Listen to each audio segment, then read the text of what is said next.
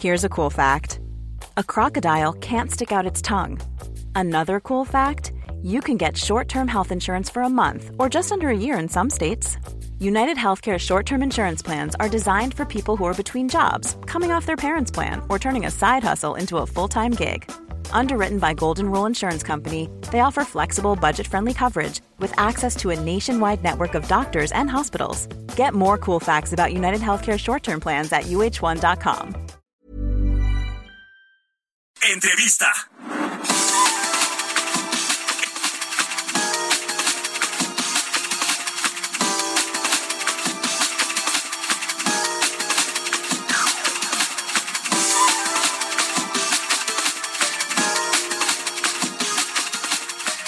Y ya le platicaba, vamos a eh, charlar con Luis Fonserrada, él es asesor económico de la American Chamber of Commerce de México, la Cámara de Comercio de eh, Americana en nuestro país, a quien me da mucho gusto saludar. ¿Cómo estás, Luis? Buenos días. Muy buenos días, Mario. Me da mucho gusto saludarte. Pues la relación México-Estados Unidos es eh, de primera importancia para la economía nacional, sobre todo en lo que tiene que ver con las eh, I'm Sandra, and I'm just the professional your small business was looking for. But you didn't hire me because you didn't use LinkedIn jobs. LinkedIn has professionals you can't find anywhere else, including those who aren't actively looking for a new job but might be open to the perfect role, like me. In a given month, over 70% of LinkedIn users don't visit other leading job sites. So if you're not looking on LinkedIn, you'll miss out on great candidates like Sandra. Start hiring professionals like a professional. Post your free job on linkedin.com/people today. Y con la balanza comercial, las exportaciones eh, de México a Estados Unidos y las importaciones que recibimos también de Estados Unidos, por ejemplo, de gasolina, ¿no? Que importamos mucha gasolina de Texas. ¿Cómo, cómo están estos datos? ¿Cómo se prevé que vaya a concluir este 2022 en términos de, de, de balanza comercial? México es, creo, el segundo socio comercial más importante de Estados Unidos, ¿no? Está siempre ahí peleándose entre China, Canadá, pero se ve bien el panorama, por lo menos en este renglón, Luis. Sin duda. Eh, mira, en términos del crecimiento y generación de empleo, eh, tenemos, digamos, tres motores importantes en la economía. Uno es el consumo, otro es la inversión y otro es este precisamente que acabas de mencionar tú, que es muy importante, que es el comercio exterior. Efectivamente somos eh, peleándonos ahí, como tú dices, con Canadá y China en el segundo lugar. Eh, el comercio va bien, nuestras exportaciones se van comportando bien y eso es muy importante porque quiere decir que la producción que enviamos a Estados Unidos pues permite generar empleos acá y actividad económica. Eh, nuestras importaciones van muy bajas, las únicas importaciones que se están dando muy bien son las de insumos, las de partes que forman parte al mismo tiempo de lo que exportamos, ¿no? Son piezas, eh, partes, insumos que nos sirven para integrarlos a los productos de exportación y esa parte sí va bien.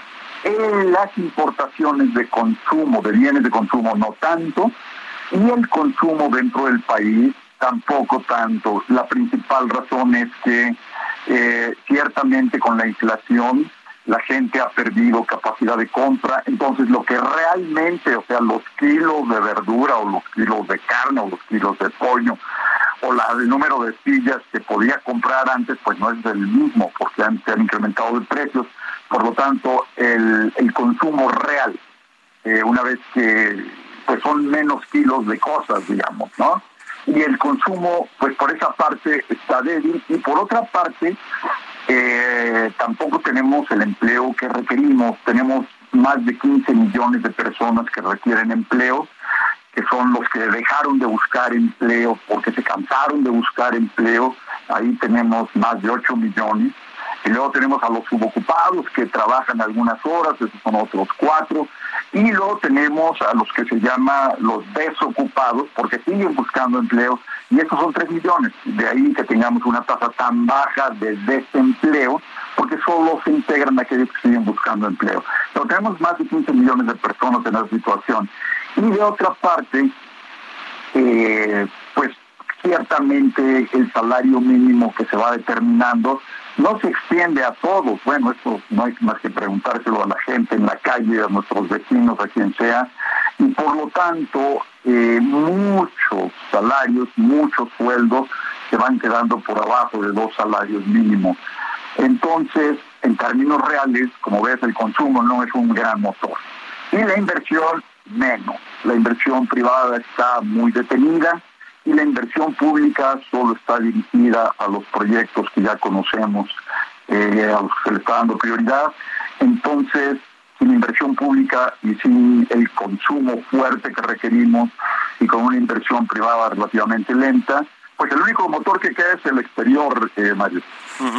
Sí, sí, sí, es el que ha estado pues eh, creciendo y, y, jalando de alguna manera la economía nacional, de pronto lo que sucede en el mercado interno con el consumo privado, en fin, con la inversión que ya mencionabas, pues parece ser que no es lo que lo que va a sacar adelante a México, sobre todo después de la crisis tan profunda que tuvimos en el 2020. Ahora, en términos de, de, inversión, ya, ya hablábamos de este tema de la importancia de la inversión de Estados Unidos en México y de y del comercio bilateral.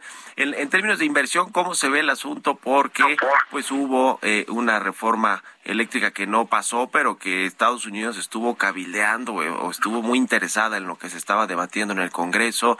Eh, de pronto vemos al, embajador Ken Salazar el embajador de Estados Unidos en México yendo a Palacio Nacional con empresarios, con directivos de empresas a tratar temas que podrían llegar a los paneles de soluciones de controversias del TEMEX si no se si no se arreglan antes, es decir, mm, a pesar de que es nuestro principal socio comercial y nuestro principal inversionista extranjero Estados Unidos, no hay buena perspectiva, Luis, esa es la realidad de que haya grandes inversiones o anuncios de inversión de compañías de Estados Unidos en México porque no ven tanta certidumbre jurídica y política y económica.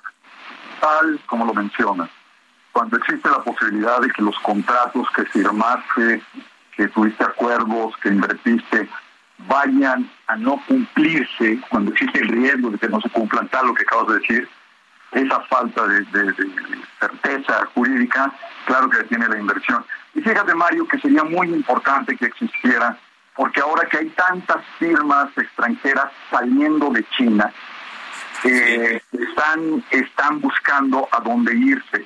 Entonces, ahora se habla, así como se hablaba del offshoring, o sea, de la inversión en el extranjero, ahora se habla mucho del nearshoring, de inversión cercana a, Estados Unidos. Y pues los más cercanos somos nosotros, ¿no? Y sería ideal que se aprovechara este momento, que, que de veras no va a durar mucho, para lograr que se vinieran muchas empresas y, generaran una gran inversión y por lo tanto empleo. Pero ahí lo que requerimos es efectivamente lo que tú dices, darle certeza de que cuando yo firmo un contrato, lo cumplo. Y, eso es fundamental para tomar decisiones de muy largo plazo y inversiones de, muy, de montos muy altos. Eh, sería una gran, gran eh, medida el dar garantía absoluta, porque entonces eh, tendríamos una gran cascada de inversión. Y es un momento, este famoso near de cerca, near showing, sí. había que aprovecharlo. Sí, sí, sí, es, ese es el tema. México tiene mucho que aprovechar ahora que Estados Unidos, eh, que, la, que la, eh, la, economía mundial se está recomponiendo en términos de cadenas de, su, de abasto, de suministro, de producción, y México tiene esa gran oportunidad de atraer los capitales y las inversiones que están saliendo de Asia. A ver si, si, si se ponen las pilas, por lo menos aquí a que, a que acabe el sexenio. El otro tema que preocupa y preocupa al mundo es el asunto de la inflación, sin duda alguna. Eh, en México, eh, pues el Banco Central ha hecho pues lo, posible por, por contenerla, aunque no ha logrado gran cosa, eso hay que decirlo también. Vendrán, vendrán seguramente o, muy seguramente más alzas de tasas de interés. ¿Cómo ves tú este tema, sobre todo, Luis? que eh, tú ganaste el primer lugar como pronosticador de la inflación en el 2021 según esta encuesta de Latin Focus. Entonces, qué mejor que preguntarte cómo va a cerrar el 2022 o cómo estás viendo este asunto.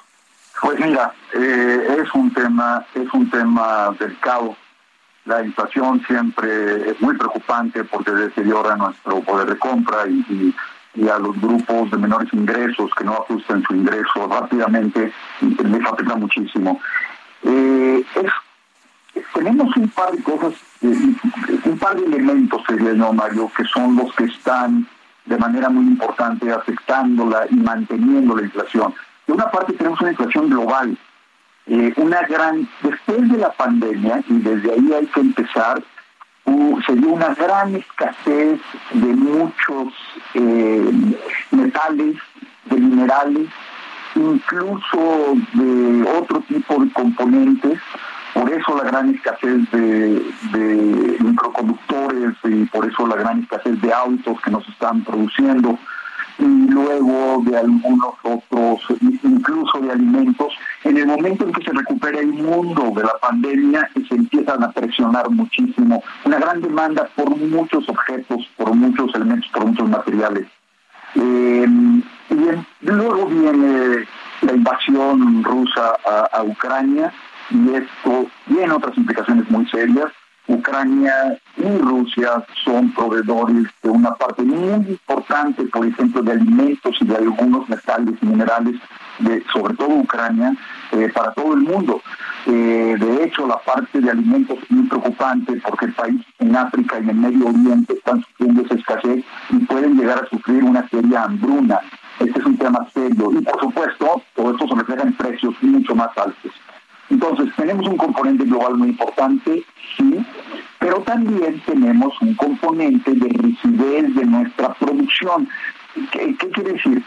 Que ante una demanda importante, eh, no somos capaces de producir bien, de producir más, porque la inversión se nos ha detenido en estos últimos años, por ejemplo, en infraestructura, y luego la inseguridad el costo de la inseguridad en nuestro país es tan grande, tantos por los bloqueos, por los tiempos, por la pérdida de, productos, que las empresas eh, o reducen algunos campos o eh, incrementan sus precios para poder, poder cubrir las pérdidas. Entonces también tenemos un ingrediente interno. La política del Banco de México pues es loable, indudablemente, está subiendo la tasa de interés, que a lo mejor no va a tener un efecto muy fuerte porque nuestro sistema financiero no es muy profundo en nuestro país. No todo el mundo tiene crédito y por lo tanto no depende de eso realmente para reducir la demanda. Y pues de otra parte, a lo mejor la inflación ni siquiera es por demanda, una gran escasez de oferta. Entonces el efecto de las tasas de interés Así, digamos, en términos de, la demanda, no va a ser muy fuerte para reducirla, pero sí lo que permite es dar una señal de que se está actuando y influye en algo muy importante, que son las expectativas a futuro de la inflación. Y al ver que la tasa de interés sube, bueno, pues todos esperamos que la inflación baje, y eso son expectativas favorables para reducir la inflación. Nos va a llevar un rato eh, yo veo una inflación terminando este año, pues probablemente todavía alrededor de un 7%, ¿no? No va a ser tan fácil reducirla, Mario. Pues sí, se ve complicado. En fin, vamos a estar muy pendientes de cómo vengan los datos de las próximas quincenas y por supuesto lo que diga el Banco de México eh, y, de lo que pasa al ratito también a, partir de hoy en la Cumbre de las Américas hablando de Estados Unidos que se celebra ya en Los Ángeles, California. Te agradezco mucho estos minutos, Luis Fonserrada, asesor económico de la AmCham de México. Gracias por estos minutos y buenos días. Con mucho gusto, Mario. Un abrazo. Un abrazo, que estés muy bien.